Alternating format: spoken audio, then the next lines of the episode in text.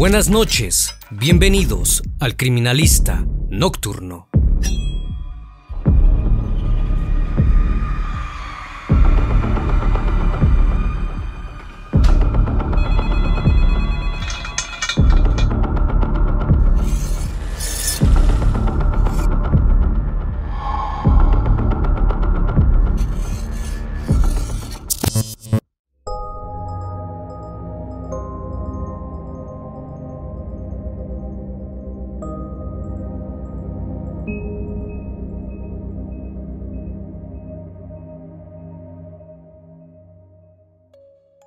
Los gritos desesperados de auxilio, provenientes del interior de un inmueble, en la calle Máximo Aguirre, a la altura del número 12 Bilbao, irrumpieron la serenidad que reinaba en el barrio alrededor de las 3 de la tarde.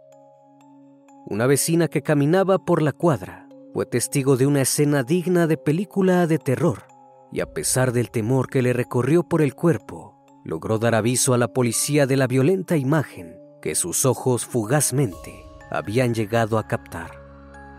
En menos de cinco minutos, la paz que abundaba en las calles fue opacada por una fuerte sensación de horror dentro del gimnasio Zen 4, que se ubicaba en aquel punto donde la policía había sido solicitada. Se ocultaban los crímenes más aberrantes que pudieron haber ocurrido en la ciudad vasca.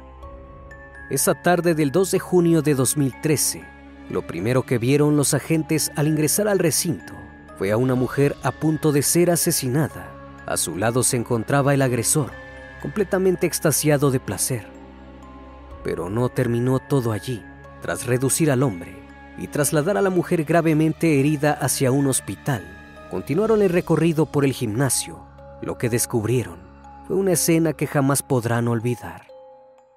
Juan Carlos Aguilar, un reconocido monje Shaolin, de 47 años, que predicaba la espiritualidad y el equilibrio interior, escondía en ese oscuro y escabroso gimnasio el verdadero ser que era.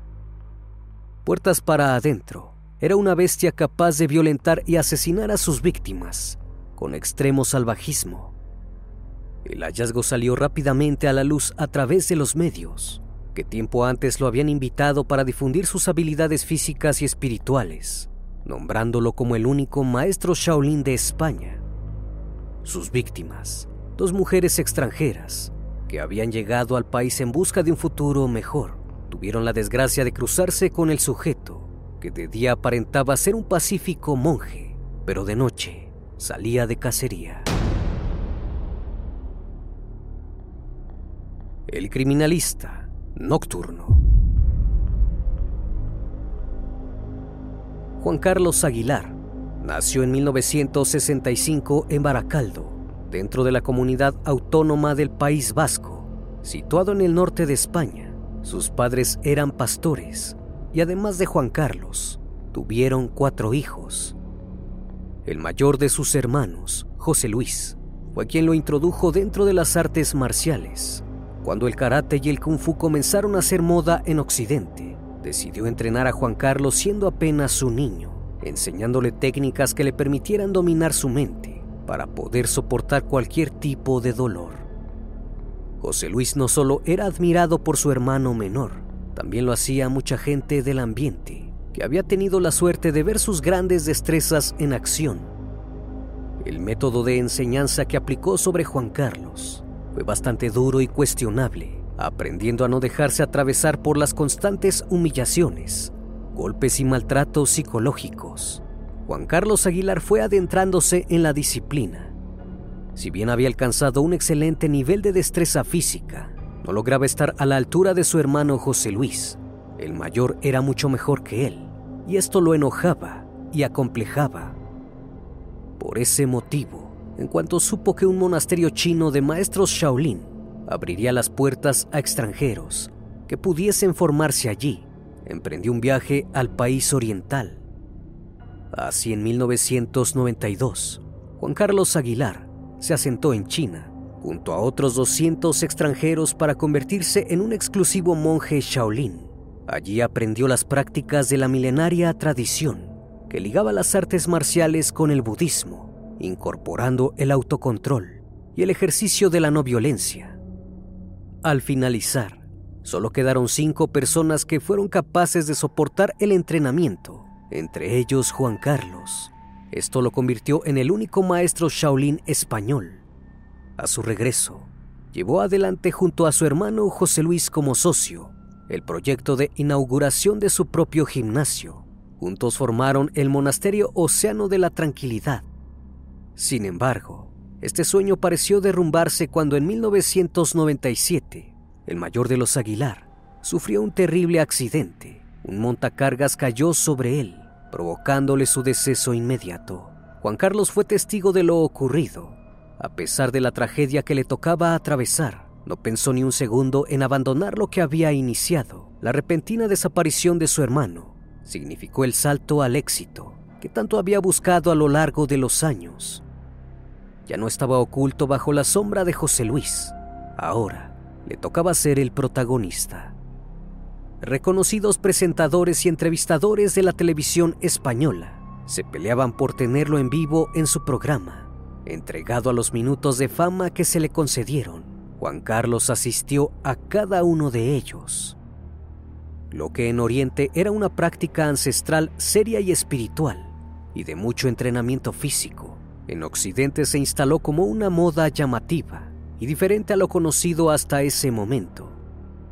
El reciente maestro Shaolin se vio beneficiado por todas partes.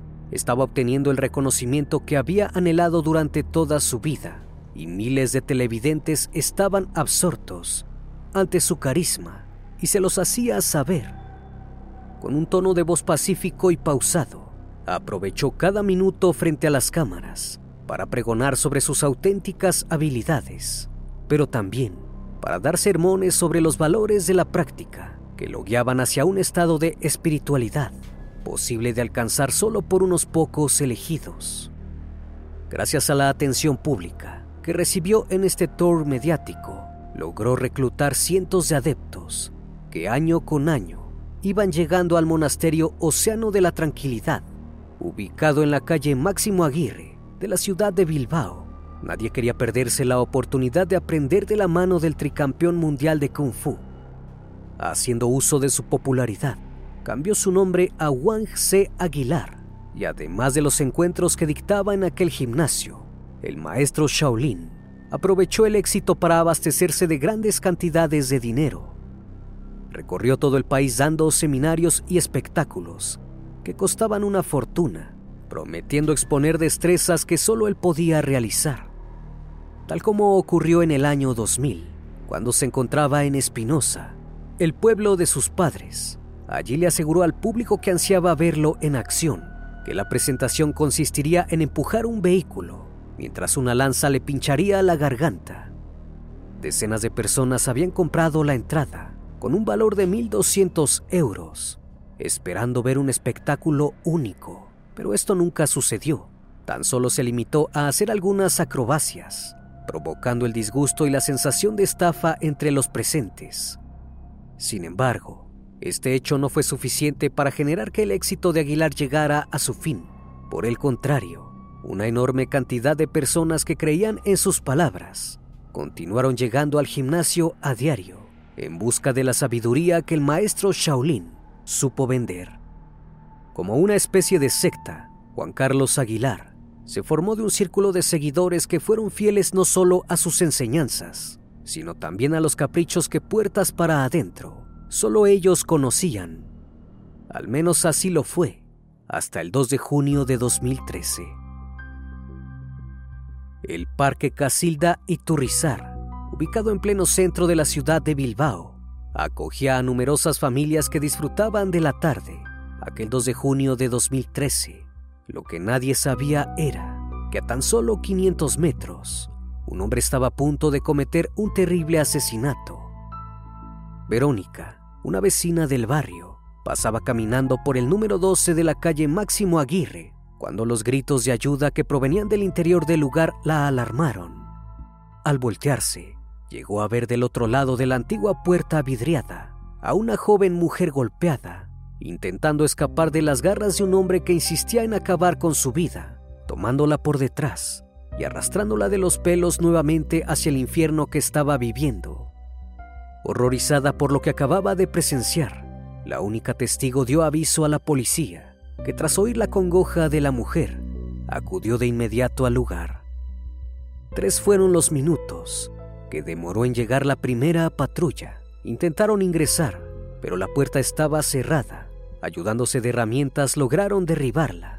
Dentro del tétrico lugar que acababan de descubrir, una escalera angosta que descendía, los guió hacia una pequeña habitación, donde se encontraron de frente con el horror. La joven que la vecina había descrito apenas unos minutos antes se encontraba tendida en el suelo, maniatada de manos y pies con precintos, al igual que su cuello, al que se le sumaban cinco vueltas de cinta americana que le impedían el ingreso de oxígeno. A su lado, con el torso desnudo, la respiración agitada y desprendiendo una extrema cantidad de sudor, se encontraba su agresor Juan Carlos Aguilar. Intentó escapar de la escena lanzando algunos golpes hacia los oficiales, pero fue en vano. Lo redujeron de inmediato. La joven aún se encontraba con pulso detonando un leve hilo de vida, por lo que rápidamente fue trasladada al hospital más cercano para ser atendida. Aún en el lugar del crimen, los oficiales percibieron un fétido olor, imposible de ignorar. Recorrieron el escalofriante lugar, repleto de pasillos y pequeñas habitaciones oscuras, en donde lograron encontrar herramientas diversas como cuchillos de distintos tamaños, hachas y una esmeriladora. Las evidencias demostraban que allí no solo funcionaba un gimnasio, sino algo mucho más alarmante. Por encima de un falso techo, hallaron lo peor. Allí Juan Carlos Aguilar escondía restos humanos repartidos en varias bolsas de color verde, provocando entonces que el caso se tornara más complejo de lo que creían. Estaban ante la presencia de un depredador. Juan Carlos Aguilar cargaba con dos víctimas al momento de su detención, Jenny y Sofía Rebollo, una joven colombiana, y Maureen Ada Otuya, oriunda de Nigeria. Ambas habían llegado a Bilbao con la ilusión de tener un futuro mejor. No fue al azar la elección de sus víctimas. Aguilar tenía muy claro que podría pasar mucho tiempo antes de que alguien denunciara la desaparición de alguna de ellas. Creía que nadie las extrañaría. La joven encontrada apenas con vida en la escena del crimen, de 29 años, había abandonado su hogar en Nigeria, buscando prosperidad y un mejor pasar económico ocultándose en la ilegalidad a la que la falta de la documentación la sometía. Tuvo que ingeniárselas para generar dinero y enviárselo a su familia que permanecía en su país natal.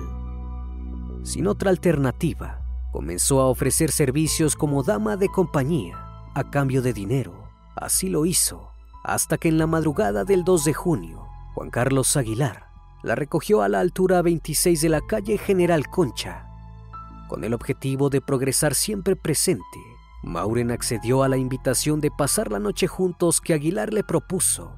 En las últimas horas de la madrugada, ingresaron al gimnasio, donde mantuvieron relaciones íntimas. Luego, la transformación de Aguilar de monje Shaolin al monstruo que intentó asesinarla se hizo presente. Si bien fue rescatada con vida, llegó al hospital en estado de coma y tres días más tarde falleció producto de asfixia provocada por estrangulamiento. Por su parte, Jenny Rebollo dejó atrás su vida en Colombia, intentando escapar de la tragedia que el 13 de diciembre del 2000 había arruinado su vida hasta ese momento. Ese día, uno de sus tres hijos falleció atropellado por un auto y ya nunca pudo recuperarse de ese dolor. Aunque tenía un negocio exitoso en su país natal, nada parecía contentarla entonces se mudó a Bilbao en busca de paz. A pesar de la distancia, nunca dejó de estar en contacto con su familia. Jenny se comunicaba a diario con ellos a través del teléfono, pero después del 25 de mayo de 2013, nadie supo de ella. Ese día, le había contado a un amigo que la habían citado para una entrevista de trabajo. Su amigo le hizo saber su preocupación al mencionar que la cita era a las 10 de la noche no era aconsejable que fuera sola en ese horario. Pero una vez más, la necesidad ganó. Jenny asistió a la supuesta entrevista laboral, pero en su lugar, la esperaba Juan Carlos Aguilar con un plan macabro que acabaría con su vida.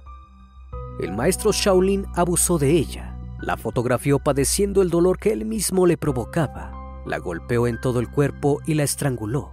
Para deshacerse del cuerpo, la diseccionó ayudándose de varias herramientas de corte. Esta tarea le llevó varios días. Durante la semana, descartó algunas partes del cuerpo arrojándolos por el río que atravesaba la ciudad. Otras partes las ocultó en el gimnasio. Por último, una bolsa que contenía las prótesis mamarias de Jenny y una de sus manos fue hallada en el balcón del lugar. Los investigadores estimaron que tratándose de esas partes, el siguiente paso de Aguilar era ocultarlas para entorpecer la identificación del cuerpo, ya que las prótesis contienen un número de serie y con las manos se obtienen las huellas dactilares. Estas pistas llevaron a concluir que el asesino era muy consciente de lo que estaba haciendo y que de no haber sido por el pedido de auxilio de Mauren, podrían haberse lamentado más víctimas. Su psicopatía estaba desatada. Una vez detenido y analizado el lugar de investigación, Juan Carlos Aguilar alegó que su accionar se debía a un tumor cerebral que lo llevaba a cometer los terribles crímenes. Sin embargo, cuando intentaron someterlo a las pruebas psiquiátricas, este se negó, pues de esa manera quedaría en evidencia que el falso monje Shaolin, que había conquistado al país entero con su carisma y sus mantras de equilibrio interior, resultaba ser un psicópata de manual. A medida que el caso avanzaba, los testimonios que durante los últimos años habían sido acallados fueron saliendo a la luz Numerosos adeptos que habían presenciado sus clases aseguraron tenerle miedo. En varias ocasiones el maestro Shaolin los había maltratado, humillado y denigrado. Nadie podía alcanzar la superioridad que él decía tener. Además se conocieron casos de mujeres que además de haber sido sus alumnas, habían participado de orgías o manteniendo relaciones íntimas con el gurú espiritual, dejándose fotografiar. En el lugar de los hechos, los oficiales hallaron una cámara fotográfica que avalaba estos testimonios. Las imágenes hablaban por sí solas. La más terrible de todas fue la de su alumna y amante, Eva, que con los ojos vendados posó junto al cuerpo sin vida de Jenny. Era difícil de creer de lo que era capaz Juan Carlos Aguilar, pero lo cierto es que en todo momento disfrutaba de ser el centro de atención de tener las miradas puestas sobre él y de hacerle creer al resto que era un ser superior. Finalmente se supo que el personaje de Maestro Shaolin le había permitido durante años mantener oculto su impulso de dominación, de perversión y de abuso sobre personas más débiles. Su apariencia de pacifista, autocontrolada, su voz pausada, era tan solo la máscara que escondía el narcisismo la crueldad y la frialdad que se conoció con el peor final. El 17 de abril de 2015 se dio inicio al juicio de Juan Carlos Aguilar, conocido como el falso monje Shaolin, frente a las cámaras que transmitían en vivo lo ocurrido dentro del tribunal. Aguilar aceptó haber asesinado a Jenny Sofía Rebollo y Mauren Ada Otuya, manteniendo el personaje que lo había llevado al lugar donde se encontraba con los ojos cerrados, frío, calculador y sin remordimientos. Aceptó la condena a 38 años de prisión sin cargos por alevosía, 19 años por cada una de las víctimas. Una condena que generó indignación entre los familiares afectados, dejándole sensación a poco.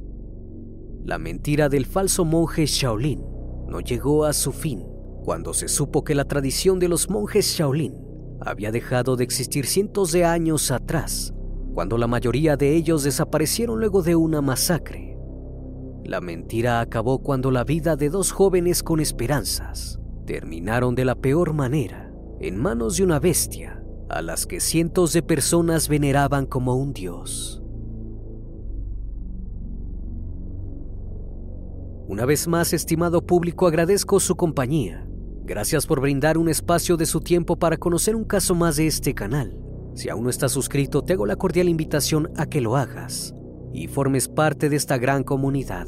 Esto es El Criminalista Nocturno. Hasta la próxima emisión. Buenas noches.